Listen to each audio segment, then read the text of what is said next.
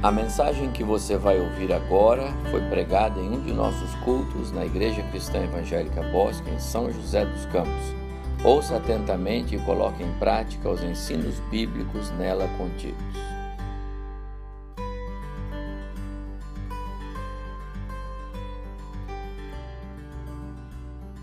Quero convidar os irmãos para lerem comigo dois textos da Palavra de Deus. O primeiro, Êxodo capítulo 20. Nós vamos ler do versículo 8 até o versículo 11. Lembre-se do dia de sábado para o santificar. Durante seis dias você pode trabalhar e fazer toda a sua obra, mas o sétimo dia é sábado dedicado ao Senhor seu Deus. Não faça nenhum trabalho nesse dia, nem você, nem o seu filho, nem a sua filha, nem o seu servo, nem a sua serva, nem o seu animal nem o estrangeiro das suas portas para dentro. Porque em seis dias o Senhor fez os céus e a terra, o mar e tudo o que neles há, e ao sétimo dia descansou. Por isso o Senhor abençoou o dia de sábado e o santificou. Também convido vocês agora para irem para Deuteronômio capítulo 5. Moisés proclama os dez mandamentos recebidos diretamente no Senhor em Êxodo capítulo 20 para uma geração. Então, quando essa geração é disciplinada, perece no deserto, a nova geração ouve os mandamentos mais uma vez. Isso mostra para nós como essa porção é importante. Quando uma porção, um versículo, uma verdade é repetida várias vezes na Escritura, nós temos ressaltado a sua importância. E aqui há uma pequena mudança no referencial do sábado no final do mandamento. E eu quero abordar essas, esses dois referenciais durante a minha palavra, por isso fiz questão de ler os textos. Diz assim, 5,12, eu estou falando 5,12. Guarde o dia de sábado para o santificar, como o Senhor seu Deus lhe ordenou, em Êxodo 20. Durante seis dias você pode trabalhar e fazer toda a sua, sua obra, mas o sétimo dia é o sábado dedicado ao Senhor seu Deus.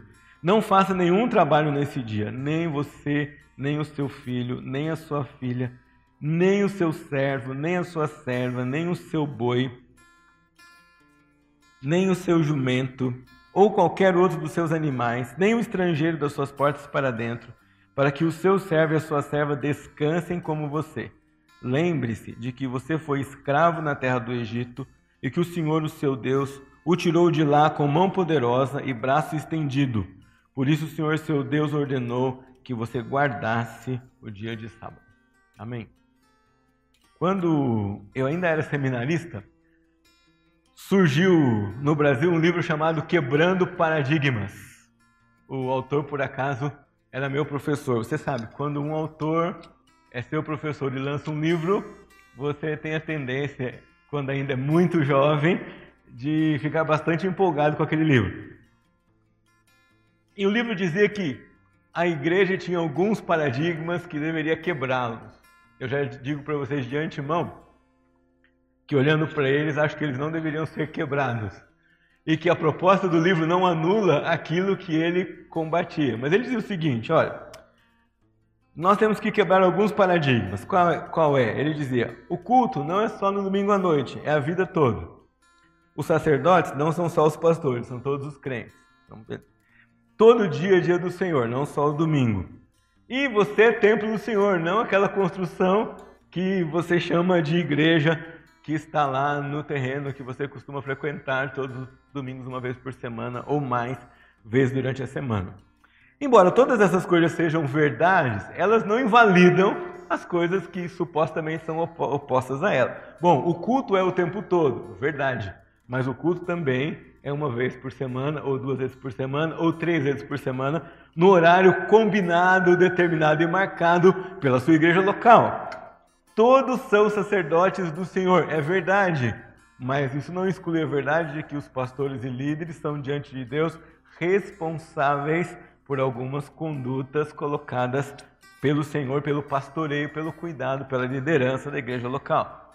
Todo dia é dia do Senhor, é verdade. Não tem nenhum dia que não possa ser do Senhor. Mas isso não exclui a verdade que nós vamos estudar hoje de reconhecer Deus como Senhor do tempo e dar a Ele tempo cronológico e não só tempo ideológico. Por quê? Quando a gente fala que todo tempo é tempo do Senhor, a gente corre o risco de dizer que todo é tempo do Senhor, mas deixar o Senhor sem tempo nenhum. Meio que confundindo duas doutrinas que são paralelas e não são opostas. Eu sou o templo do Senhor, é verdade, mas isso não quer dizer, não exclui a, o meu dever de comparecer neste templo como membro desta comunidade nas vezes em que temos aqui a oportunidade de fazê-lo. Então nós vamos trabalhar hoje o quarto mandamento à luz de que ele não é excludente, não exclui, nem é oposto a nenhuma verdade neotestamentária que o complementa ou que o amplia. E vamos ver na vida da igreja como funciona esse tema de oferecer um dia para o Senhor. Um dia separado e um dia exclusivo para o Senhor. Nós temos estudado aqui os dez mandamentos. Na verdade, nós já vimos cinco.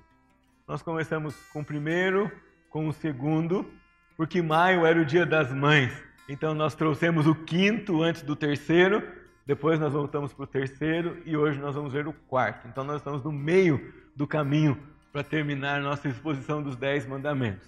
E eu queria convidar você a inverter o processo comigo, a voltar do quarto para o primeiro, para você entender qual é a lógica dos primeiros mandamentos como fundamento de todo o decálogo. Se nós pudéssemos dividir o mandamento em duas tábuas, nós colocaríamos os quatro primeiros na primeira tábua e os seis últimos na segunda tábua. Por quê? Os seis primeiros são o fundamento do nosso relacionamento com Deus. Nós fundamentamos nosso relacionamento com Deus. Perdão. Os quatro primeiros né, são o nosso fundamento do relacionamento com o Senhor. Fundamentados nele, nós estamos prontos e podemos desenvolver os outros seis, que então são os nossos relacionamentos com o próximo, ou atitudes que nós temos no nosso relacionamento com o próximo. Então, olha só. O quarto mandamento diz: separe um dia. E por que nós vamos separar esse dia? Para cumprir o terceiro mandamento, que é honrar o nome do Senhor. Você se lembra? Honrar o nome significa honrar a pessoa, os atributos. Significa honrar o ser desse Deus que você serve, adorá-lo por causa de quem ele é. Isso é não tomar o nome do Senhor Deus em vão. Nós tomamos o nome do Senhor nosso Deus em vão quando nossas atitudes em relação à pessoa de Deus são menores e são aquém daquilo que ele merece ou de quem ele é. Mas nesse dia também nós somos chamados a adorar a Deus com fidelidade. Não farás para ti imagem de escultura. Nós não vamos adorar a Deus pensando em outros deuses. E se você se lembrar bem naquela noite, eu convidei você a olhar não para os ídolos feitos de ouro, prata ou madeira, porque acho que nenhum de vocês enfrenta problema com isso, mas olhar para os ídolos do seu coração. Olhar para aquelas coisas na sua vida, no seu íntimo, que nem sempre você externa, que nem sempre você mostra, e que nem sempre você compartilha, mas que mesmo invisíveis, elas tomam um lugar visível na sua vida, que é o lugar do Senhor nosso Deus. Então, nesse dia nós somos chamados a adorar a Deus com essa fidelidade e também com exclusividade, nos lembra o primeiro mandamento. Diz o primeiro mandamento: Não terás outros deuses diante de mim, eu sou o Senhor teu Deus que te tirei da terra do Egito. Não há possibilidade dentro da nossa doutrina, dentro da nossa teologia, de dividir o nosso coração, nem dividir a nossa atenção quando nós pensamos é, nesse Deus em quem nós devemos adorar todos os dias devocionalmente, mas também coletivamente num dia determinado pela igreja desde que o Senhor ressuscitou e estabeleceu é, esse dia com os apóstolos para a nossa reunião, para o nosso ajuntamento, como nós já temos cantado até esse momento. Mas antes de nós pensarmos na guarda desse dia, e esse é um assunto bastante é, complexo e debatido, nós temos que pensar para onde nós vamos quando nós pensamos no sábado. Na nossa cultura, ah, o sábado e o domingo saem da sequência numérica, certo? Nós temos e quase sempre você vai perguntar para alguém: quando é que começa a semana? Qual vai ser a resposta? Segunda. Raramente alguém fala assim: a semana começa no domingo, porque sai da sequência numérica. A gente não tem a segunda, terça, quarta, quinta, sexta, sábado, domingo. Mas deixa eu dizer para você que no mundo judaico não é assim. Lá nós temos dia primeiro, dia segundo, dia terceiro, dia quarto, dia quinto, dia sexto e o dia sétimo. Se você percebeu é, o versículo que nós lemos em Êxodo, ele tem a palavra sábado, mas ele tem a expressão sétimo dia ou a expressão dia sétimo. Não é a mesma coisa. Isso já deve chamar sua atenção, porque o sábado era a ação que o povo deveria tomar no dia sétimo. E a nossa cultura tirou o dia sétimo da nossa semana e colocou a ação do dia sétimo como nome do dia. Mas diz o texto de Gênesis, e é lá que tudo começa, e abençoou Deus o dia sétimo e o santificou, porque nele, posso usar a expressão aqui com vocês, sabadou de toda a obra ah, que como Criador fizera. Né? No sétimo dia ele descansou. Agora, essa já é de pronto uma ideia que você deve pensar com cuidado, porque quando você vai até o livro de Isaías, profeta diz assim: Não sabes e não ouviste que o eterno Deus, o Senhor, o Criador dos fins da terra, nem se cansa nem se fatiga? Não se pode esquadrinhar o seu entendimento. Puxa, se Deus não se cansa, porque ele descansa, se ele não se fatiga, o que quer dizer que ele pegou o dia sétimo e disse assim: agora eu vou descansar? Então, essa é a primeira coisa que a gente precisa conversar. Quando Deus santifica o dia sétimo, quando ele é, separa o dia sétimo, santificação é separa, dá um destaque especial. Ele faz isso como maneira de celebrar toda é, a obra que ele tinha feito. Então, o dia sétimo não é um dia que Deus cruzou os braços, sentou na sua poltrona e foi tomar suco de laranja. Não, foi o dia que ele decretou: o que eu tinha para fazer, eu terminei de fazer. A obra que eu tinha planejado fazer como Criador do mundo, eu concluí. Tudo aquilo que deveria ser criado, está criado, está acabado. Então é a declaração de um senso não só de celebração pelo término de determinada obra, mas é também a declaração de um senso de plenitude, de cessação de algo que deveria ser feito. Além do que, é a interrupção de uma sequência normal de trabalho e de criação que ele tinha trazido até aquele momento. Então, olha só, quando nós pensamos no sábado, nós pensamos no sábado como um dia de celebração, nós pensamos como um dia de alegria e nós pensamos como um dia de término. E nós pensamos também como uma interrupção na rotina estabelecida por Deus. Isso de cara é muito importante porque Deus não faz isso por causa da sua necessidade. Deus faz isso para estabelecer para nós um modelo e para mostrar para nós como que ele tinha nos programado ele nos programou para funcionar por um período de tempo, mas de tempo em tempo parar e dedicar esse outro espaço que nós chamamos de dia e que ele separou e abençoou como dia sétimo para atividades especiais que honrassem o seu nome, a sua pessoa, com fidelidade e exclusividade. Então, olha só, o sábado é marca de término, é tempo de celebração, é tempo de separação e é estabelecimento de um modelo. Os judeus interpretaram esse sábado como algo muito mecânico. E eles tinham cerca de 613 mandamentos, dentre os quais deveriam ser guardados e preservados. Se você me perguntar como é que funciona isso hoje, então há um mandamento entre esses aqui que eles não podiam fazer fogo. Portanto, não podem apertar nenhum interruptor. Não podem apertar o interruptor da luz, porque tem faísca não podem acender o fogão para cozinhar no dia é, sétimo. Não podem andar de elevador, porque também não pode apertar um botão. Então você pergunta como é que faz no sábado? Bom, existe um elevador do sábado e ele funciona sozinho o tempo todo, parando em todos os andares. Você precisa só mais esperto para entrar, porque assim ninguém precisa apertar o botão. Assim vocês vão vendo, se a gente vai para um significado que não é o espírito da lei, nós temos que criar não só mecanismos para obedecer à lei, como mecanismos para sobreviver a despeito da obediência da lei. Você pergunta, bom, se já não pode acender a luz, todo mundo fica no escuro? Não, tem timer. Então, no dia do sábado, a luz liga num determinado horário, você programa sua agenda, faz tudo o que você precisa fazer, porque daqui a pouco ela vai apagar e você não pode acender de volta. Não pode andar de carro. Aí você descobre por que então a comunidade judaica que segue essas posturas é, bem literais, extremas e legalistas, vivem em volta da sinagoga que frequentam. Eles não podem andar de carro para ir na, nas reuniões da sua sinagoga, então devem caminhar. E para caminhar, tem que morar perto de onde supostamente vão frequentar, vão ter sua educação religiosa. Essa postura mais legalista e mais literal provoca um grupo que caminha para o outro extremo, que vai dizer, bom, já que nós temos que andar no espírito da lei, então nós não precisamos obedecer mais nada.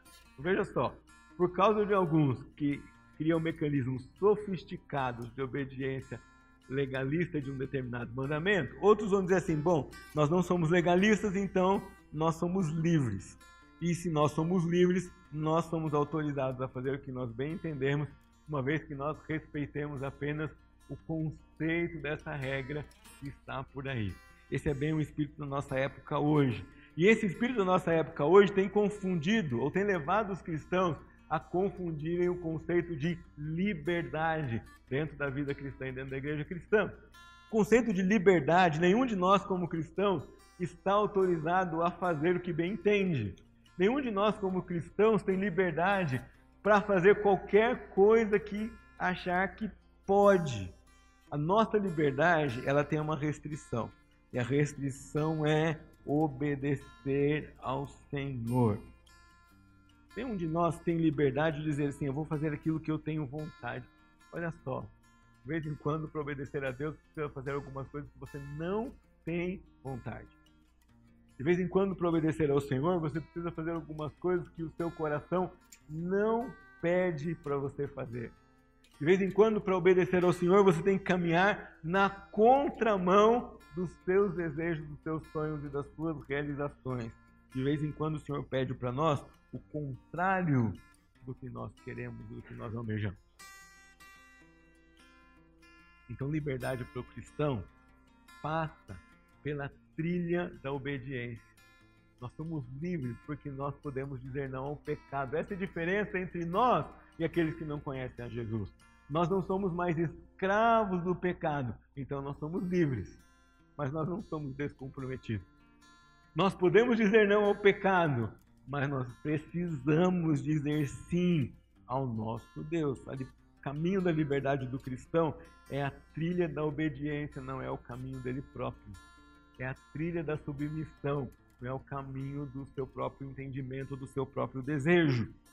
Isso significa que para obedecer ao Senhor, nós temos alguns custos e algumas limitações. E isso que significa um mandamento e uma regra e uma ordem de Deus para nós. Limitação. Nós nos limitamos por amor ao Senhor que nos salvou. Nós abrimos mão da nossa vontade para cumprir a vontade do Senhor que, que nos salvou. E nós obedecemos aos padrões que esse Senhor nos estabelece por meio da Sua palavra, sejam padrões de santidade no comportamento, no casamento, no relacionamento, na nossa vida como pai, na nossa vida é, como igreja. E o quarto mandamento, então, nos convida a pensar em Deus como Senhor do tempo e em nós como pessoas que precisam dar a este Senhor conta do tempo da nossa vida. E é nesse espírito que eu quero convidar você a pensar comigo e a meditar nesse texto da palavra de Deus. No nosso caso, na igreja cristã, desde que os nossos primeiros líderes, ou os apóstolos, a tradição apostólica é, estabeleceu e praticou, nós nos reunimos é, aos domingos. Nós temos alguns textos bíblicos que mostram isso para nós. Diz Atos capítulo 20, versículo 7. No primeiro dia da semana, de novo, no primeiro dia da semana, ah, talvez fosse bom estar escrito aqui, pastor, aos domingos, estando nós reunidos com o fim de partir o pão, Paulo, que devia seguir viagem no dia imediato, exortava-os e prolongou o discurso até a meia-noite. Domingo veio para nossa língua como o dia do Senhor, né? Ah, e nós perdemos essa indicação aqui da Escritura de primeiro dia. Paulo também, escrevendo aos Coríntios, diz assim: No primeiro dia da semana, cada um de vós ponha de parte em casa, conforme a sua prosperidade, vá juntando, para que não se façam coletas quando eu for. E há outras indicações que o primeiro dia da semana, então o domingo, era um dia separado pela igreja cristã, coordenada e liderada pelos seus apóstolos no início da nossa história, a que separassem o dia do domingo para exercitar coletivamente aquelas coisas que o Senhor deixou como exercício do seu corpo de Cristo. E corpo para funcionar precisa estar junto. E essa é uma ideia que nós temos que manter na nossa mente enquanto pensamos nisso. O quarto mandamento, então, nos ensina que devemos dedicar tempo exclusivo a Deus, tanto no âmbito individual quanto no âmbito coletivo. Você não está isento de comparecer às celebrações, aos cultos da sua igreja, ao culto público da sua igreja, porque você dedica bastante tempo devocional ao Senhor durante a semana. E também você não está isento de dedicar a Deus tempo devocional durante a semana, todos os dias, porque você comparece fielmente aos cultos públicos de sua igreja, no nosso caso, uma vez por semana, aos domingos, ah, ou das outros cultos que nós temos também à sua disposição. Mas quando nós pensamos então dedicar tempo dentro desse contexto de dedicar um dia, nós vamos perguntar: nós queremos dedicar tempo para quê? E a primeira resposta para nós é que domingo é tempo de ajuntamento. Nós dedicamos tempo ao domingo para estar juntos, para ter comunhão. Agora presta atenção, nós temos comunhão quando nós estamos só dois ou três de nós fazendo alguma coisa para o Senhor. Nós temos comunhão quando nós encontramos em reuniões menores e oramos dois ou três de nós. Mas nós somos chamados para, num dia tão emblemático como o domingo, expressarmos ao mundo que nós somos corpo de Cristo e cultuarmos a Deus como se fôssemos um só. Diz o texto de Atos para nós: e perseveravam na doutrina dos apóstolos e na comunhão e no partir do pão e nas orações. E em cada alma havia temor e muitos prodígios e sinais eram feitos por intermédio dos apóstolos. Todos os que creram estavam juntos e tinham tudo em comum. Há uma expressão única, amados irmãos, quando o corpo de Cristo se ajunta.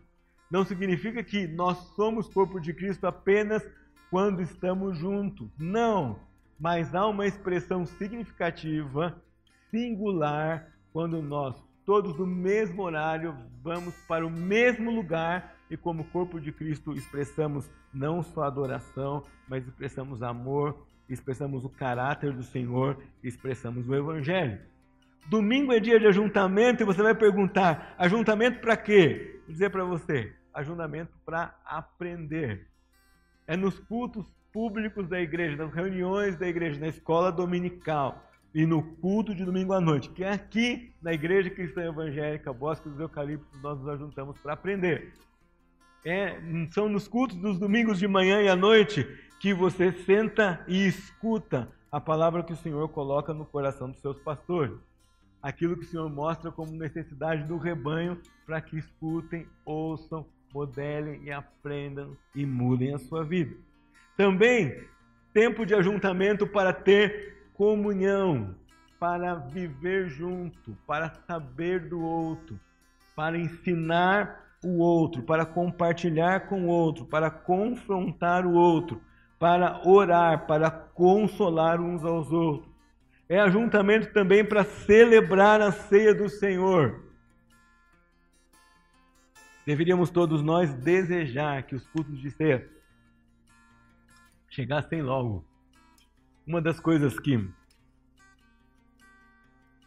nós gostamos muito quando chegamos aqui, parece que foi ontem, há 10 anos atrás, é ter duas oportunidades por mês de participar da mesa do Senhor, porque ela é a expressão mais refinada, mais concreta da comunhão que o Senhor Deus fez é, ao mandar o seu filho e constituir para si um corpo chamado igreja.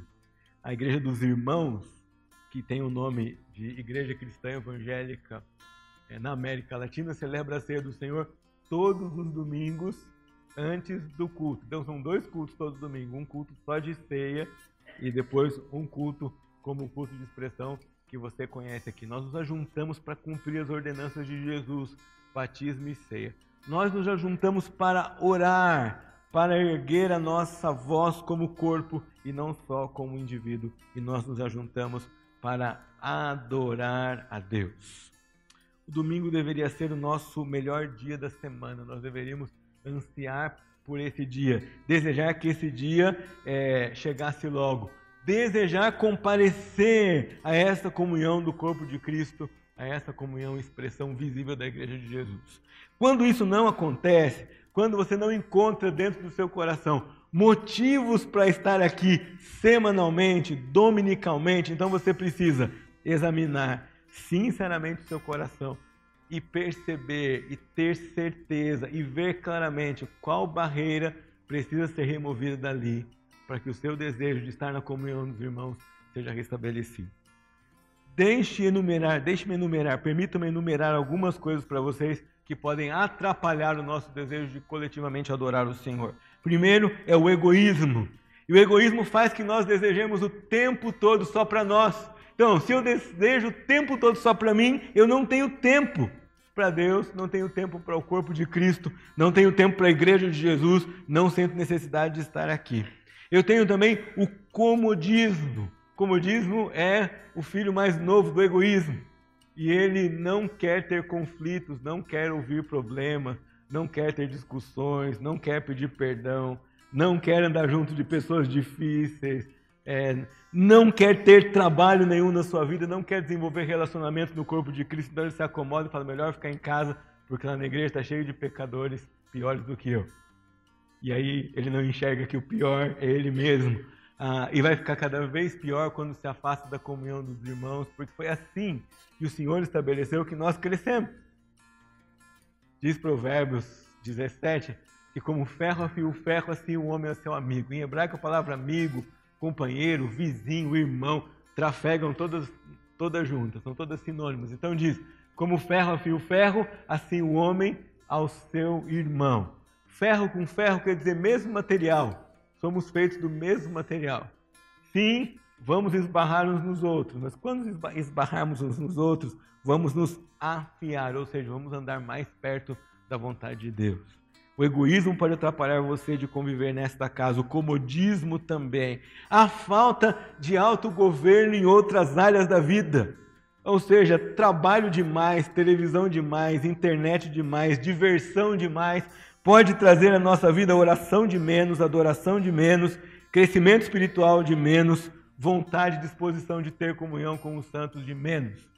Isso é falta de autogoverno no tempo que não é nosso, é de Deus nós dedicamos todo esse tempo para Deus. Enquanto nós trabalhamos, nós trabalhamos em adoração a Deus, mas Ele nos pede que exclusivamente um tempo, uma vez na semana, nós paremos, nós cessemos as nossas atividades. No nosso caso aqui, neste endereço, quando falar para você corpo de Cristo, você precisa imaginar o um endereço, aqui na rua Teresa Alves Cursino 233, porque é aqui que você participa da expressão do corpo de Cristo. Aqui, esse tempo é aos domingos.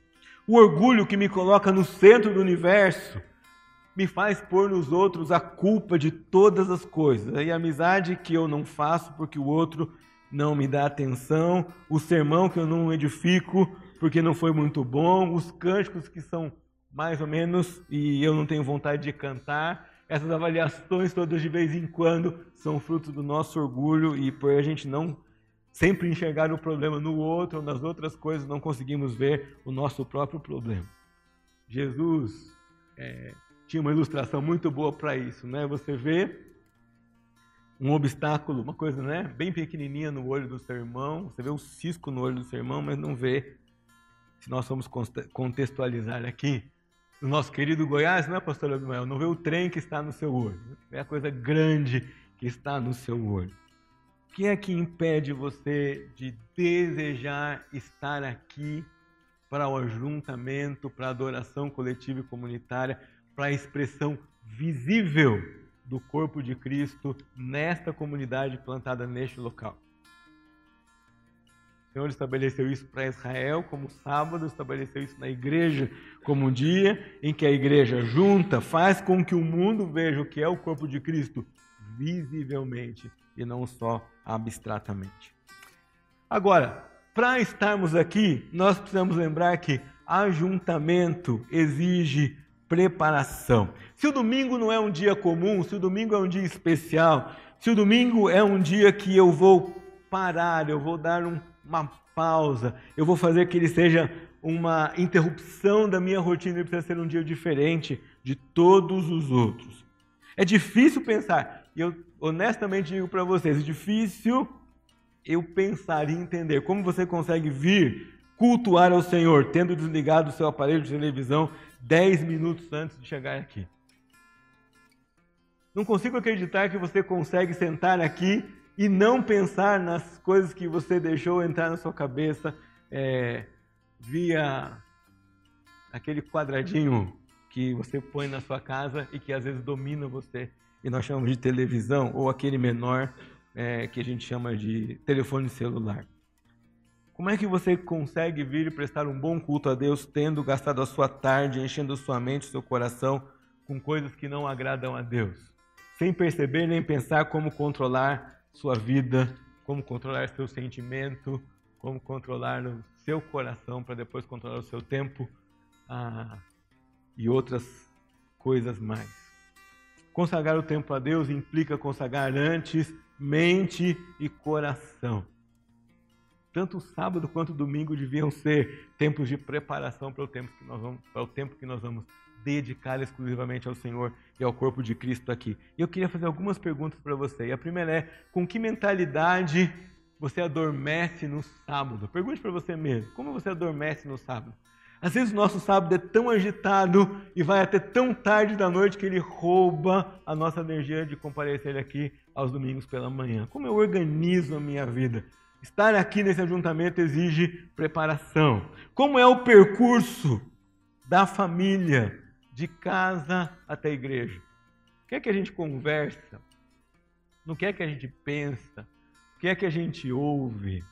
Como é que a gente deixa a nossa casa? Como é que a gente chega até aqui? Qual é o papo que nós colocamos é, dentro do nosso carro? O que nós fazemos durante esse caminho? Quando eu entro no templo, onde estão minha mente e meu coração? Eles vieram comigo ou eles ficaram em outro lugar? Enquanto estou no culto, quais esforços eu faço permanecer junto é, ao povo de Deus. Estar aqui não é só comparecer para um compromisso às 19 e 15, é preparar, é se preparar, é vir aqui com consciência de que você vem para expressar visivelmente em adoração, comunhão e submissão a Deus, o que é o seu corpo de Cristo aqui na terra. Mas há uma segunda postura quando a gente pensa em ajuntamento, e é a questão da oração. E eu tenho mais algumas perguntas para você, e elas são: você ora pelo culto público de sua igreja? Durante a semana você pede a Deus pelos cultos do domingo, tanto da manhã quanto da noite pela escola bíblica dominical. Você ora para que Deus tenha ação, para que ele se mostre, para que ele se manifeste, para que ele ensine. Queria perguntar para você: você ora pelos seus pastores, por aqueles que têm a responsabilidade, o privilégio. Preciso dizer para vocês, uma das melhores coisas da vida é subir aqui e pregar a palavra de Deus. Mas não é porque é privilégio, porque é encantador, não deixa de ser uma responsabilidade e um peso nos ombros e no coração. Pergunto para você: você ora pelos seus pastores? Você ora para que eles entendam a vontade de Deus, você ora para que eles entendam a palavra de Deus, você ora para que eles cheguem aqui com coragem e falem aquilo que o Senhor mandou falar, aquilo que precisa ser dito. Você precisa fazer isso antes do domingo. Você ora pelos responsáveis pela adoração no templo, por aqueles que vão conduzir o louvor, por aqueles que vão escolher os cânticos, por aqueles que vão orar, você ora por eles. Você ora por aqueles que virão aqui e vão ouvir o Evangelho do Senhor Jesus. Alguns que vão entrar aqui, vão sentar nesses bancos e nunca ouviram a mensagem do Evangelho a mensagem de que nós somos pecadores e que nós não temos saída a não ser esta de entregar a nossa vida para Jesus que morreu e ressuscitou no nosso lugar. Já parou para pensar que um cristão é alguém que uma vez ouviu essa mensagem e se entendeu, eu sou tão pecador, não tem outra saída para a minha vida a não ser render-me aos pés de Jesus? E porque ele não tinha solução para ele, a solução foi Cristo, ele agora faz parte do corpo de Cristo e devota adoração, obediência a esse Jesus. Você ora pelos irmãos que serão consolados pela palavra de Deus, você ora pelos irmãos que serão açoitados pela vara da disciplina da palavra do Senhor enquanto a mensagem é pregada. Você ora para que haja mudança de vida, porque, meus irmãos, se nós olharmos bem para aquilo que nós cremos e pregamos, só se muda a vida pela palavra de Deus, não tem outra maneira. Enquanto a semana passa, enquanto você espera por esse dia, você se prepara para ele. Se não, comece a fazer isso amanhã. Amanhã, quando amanhecer o dia, já olho pelo próximo domingo. Já comece a se preparar. Já limpe a sua agenda dominical de compromissos que podem impedir que você chegue, chegue aqui o mais inteiro e o mais livre possível para adorar a Deus e participar da comunhão dos santos. E guarde bem isso, da expressão visível do corpo de Cristo. Às vezes é muito abstrato pensar em corpo de Cristo e sua expressão nos seus dons. Mas o corpo de Cristo se faz concreto quando nós nos reunimos. Quando nós vivemos juntos esses momentos aqui na igreja. Quando nós pregamos o Evangelho pela maneira como nós adoramos e pela maneira como nós nos relacionamos. Mas se o domingo é tempo de ajuntamento, o domingo também é tempo de contemplação. Vocês lembram que eu disse para vocês que Deus estabeleceu em Êxodo o sétimo, o sétimo dia e disse: Porque nos seis dias anteriores eu criei e agora eu terminei. Então ele parou e contemplou e nos convida a contemplar os seis dias anteriores. Já no texto de Deuteronômio, ele diz: Eu estabeleço o sétimo dia como o dia que vocês vão separar para mim, e vocês devem deixar todo mundo livre do dia de trabalho, e a referência já não é mais a criação, mas a referência é o êxodo. Ele fala: então olhem para trás, vocês vão ver que um dia vocês foram escravos e eu dei para vocês liberdade. Então, Israel era convidado no sábado a contemplar duas coisas: a contemplar a criação do Senhor, mas contemplar também a libertação que o Senhor tinha feito na vida deles da escravidão do povo do Egito.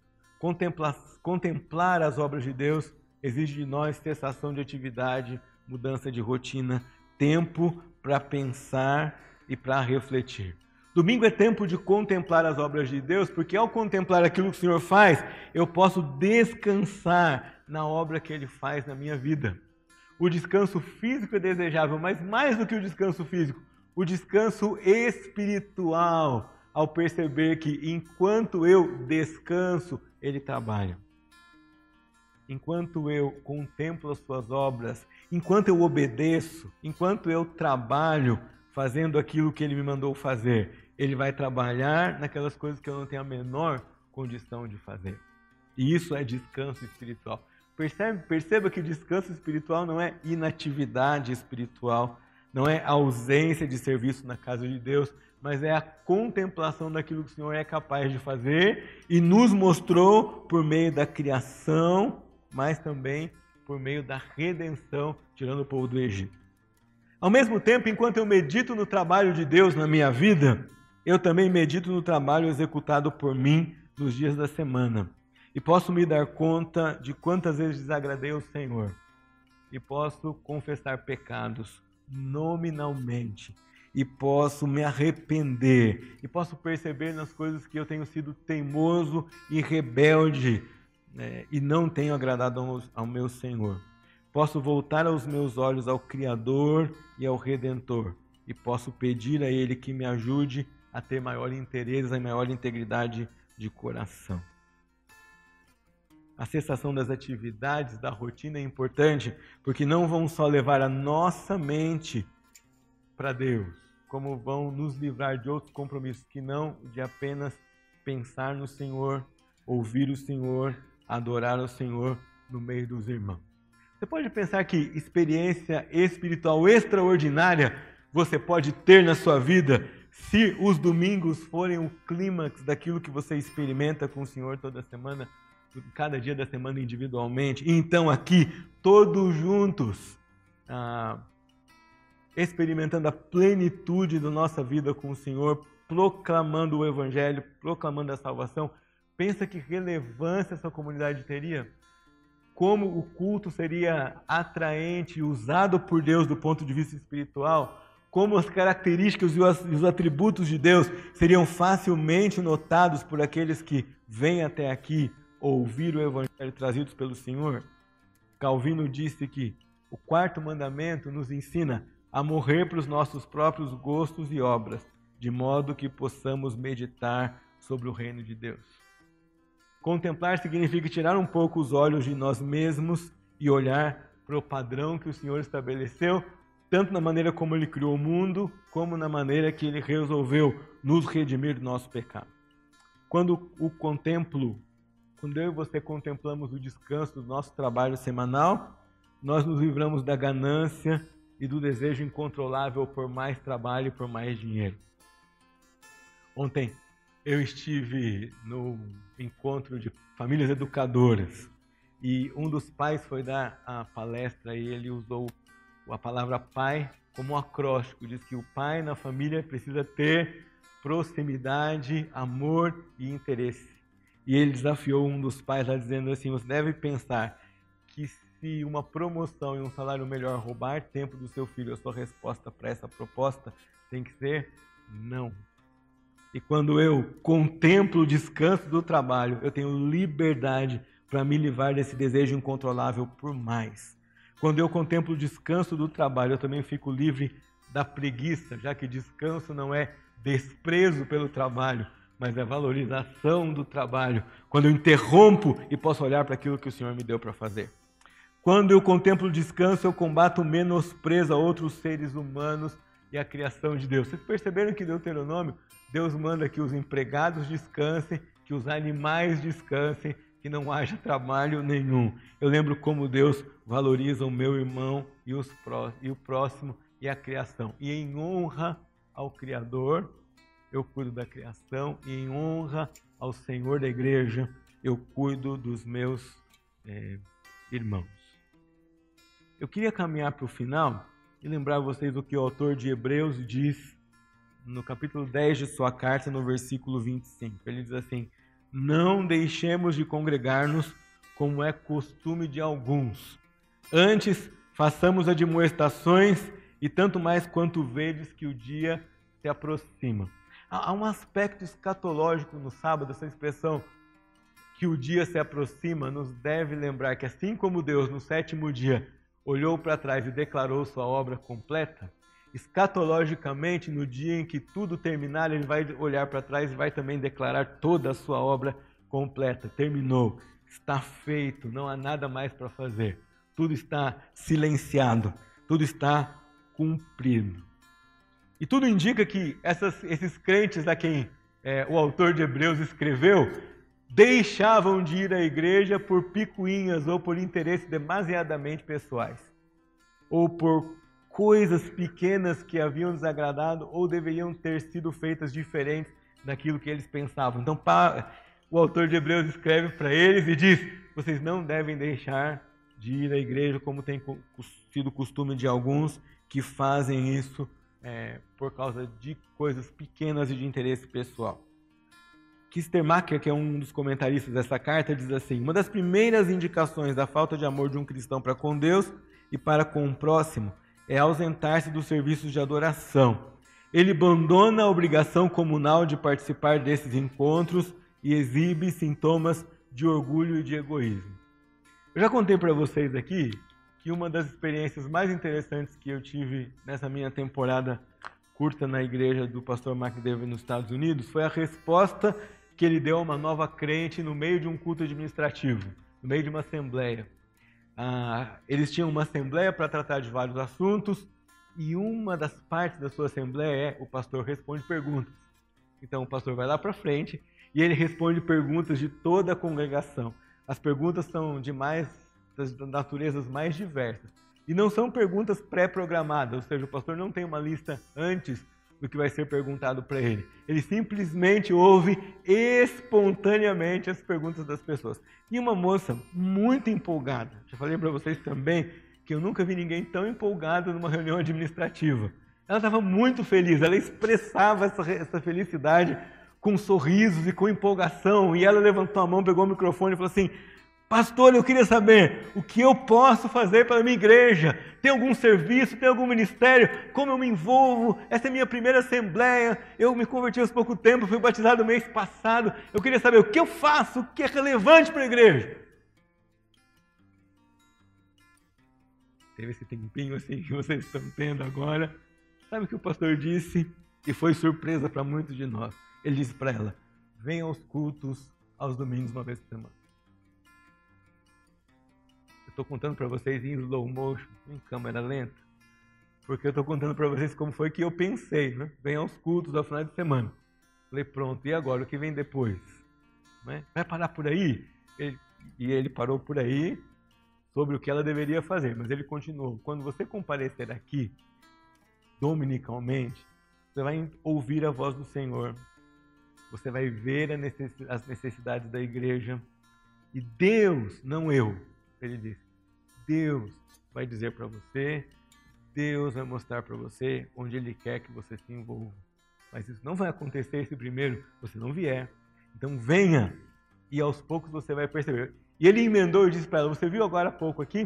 A irmã que cuida do ministério de boas-vindas. Eles têm lá uma senhora responsável por dar boas-vindas às pessoas que chegam à igreja. Ela disse para ela: Olha, por exemplo, você vem aqui à reunião na igreja, você acabou de ouvir a irmã dizendo que ela precisa de pessoas que trabalhem no ministério de boas-vindas. Sabe o que significa isso? Ele perguntou. Significa ficar à porta da igreja, cumprimentando e fazendo com que as pessoas que cheguem sintam-se muito bem recebidas aqui nesta comunidade. Você não pode se esquecer que a igreja é corpo. E não existe corpo feito só de braços, nem só de pernas, nem só de nariz, nem só de olhos, nem só de boca. A igreja precisa de você. Nenhum de vocês é desnecessário ou irrelevante como membro desta igreja local. Todos vocês são partes desse corpo. ainda que você diga assim, pastor, eu faço muito pouca coisa além do que assistir aos cultos, eu vou dizer para você: venha, você é importante, nós precisamos de você aqui no culto coletivo, nos momentos de oração na escola bíblica dominical. E eu tenho certeza que enquanto você vem, o Senhor vai incomodar o seu coração e vai dizer: Olha, eu preciso de você nesta área. Como pastores desta igreja, nós temos orado e pedido ao Senhor que chame pessoas para o ministério. Nós não queremos pessoas se envolvendo em ministério na igreja local porque foram convidadas por um de nós. Nós queremos pessoas se envolvendo em ministério na igreja local porque Deus disse para ela: Vem, eu quero você aqui. Mas Deus vai dizer isso para você enquanto você vem aqui e comparece diante do culto, enquanto Ele fala publicamente com todos nós, sua igreja. Aqui nesse culto, o Senhor quer usar os pastores na sua vida, o Senhor quer confrontar o seu pecado, quer curar as suas feridas e quer transformar você por meio da palavra e por meio dos relacionamentos no corpo de Cristo.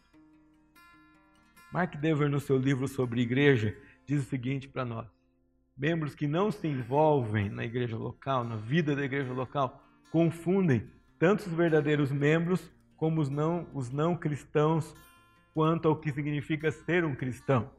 Ele diz também: você e todos os membros de sua igreja são responsáveis diante de Deus por aquilo em que ela, a igreja, se torna, e não os pastores e outros líderes. Sim, você é responsável por aquilo que sua igreja é e pela maneira como sua igreja é vista quando ela é olhada por outras pessoas. Eu queria terminar com mais essa citação dele que diz assim: a igreja dá uma apresentação visual do evangelho. Agora, olhe bem isso. Quando perdoamos uns aos outros como Cristo nos perdoou, quando nos comprometemos uns com os outros, como Cristo se comprometeu conosco, e quando entregamos nossas vidas uns pelos outros, como Cristo entregou sua vida por nós. E a última frase é muito importante.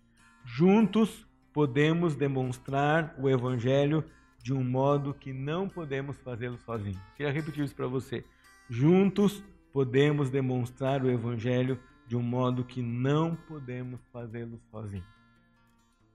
A igreja está nos planos de Cristo desde o primeiro momento. Quando ele anuncia o Evangelho aqui, quando ele vai embora, ele anuncia a igreja, ele não anuncia só indivíduos. Ele junta um grupo, ele reúne esse grupo, ele diz para eles: fiquem juntos até que do alto vocês serão, sejam revestidos de poder. E ele reveste essa igreja de poder, porque juntos nós faremos coisas que nós não somos chamados para fazer sozinhos.